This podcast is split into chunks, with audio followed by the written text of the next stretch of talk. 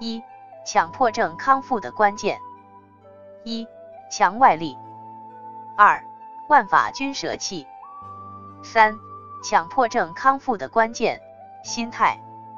一发略四、烦恼的本质：冲突与对抗。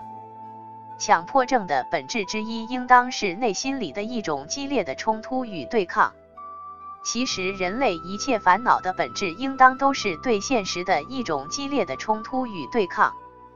这种冲突与对抗，是一切神经症得以持续维持的唯一能量源泉。何时熄灭这场内心里的战争，其实就应当将是神经症走向坟墓的真正开始。这就是东方古哲人讲的接受，没有方法。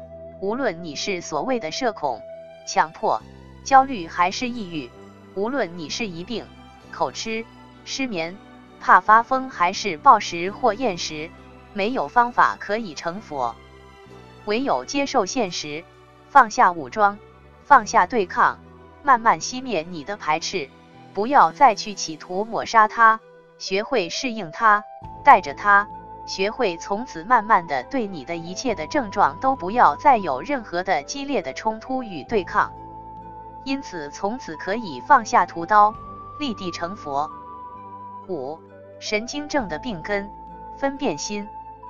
下周待续。二、社交恐怖症康复的关键。一、一切都是无法消除的。二、长期集体训练班。三。社交恐怖症康复的关键：顺其自然。一发略四反制法：不要脸了。社恐的人最怕丢脸。古话说：“死要面子活受罪。”社恐的人越怕丢脸，反而越丢脸。学学李阳老师吧，不要脸了。哪个人一生从不丢脸？慢慢学学，多丢几次脸吧。最终脸丢光了，你的社恐也就彻底好了。他不是要紧张吗？那就让暴风雨来得更猛烈些吧。我们看看天能不能塌。他不是要发抖和抽搐吗？那就让暴风雨来得更猛烈些吧。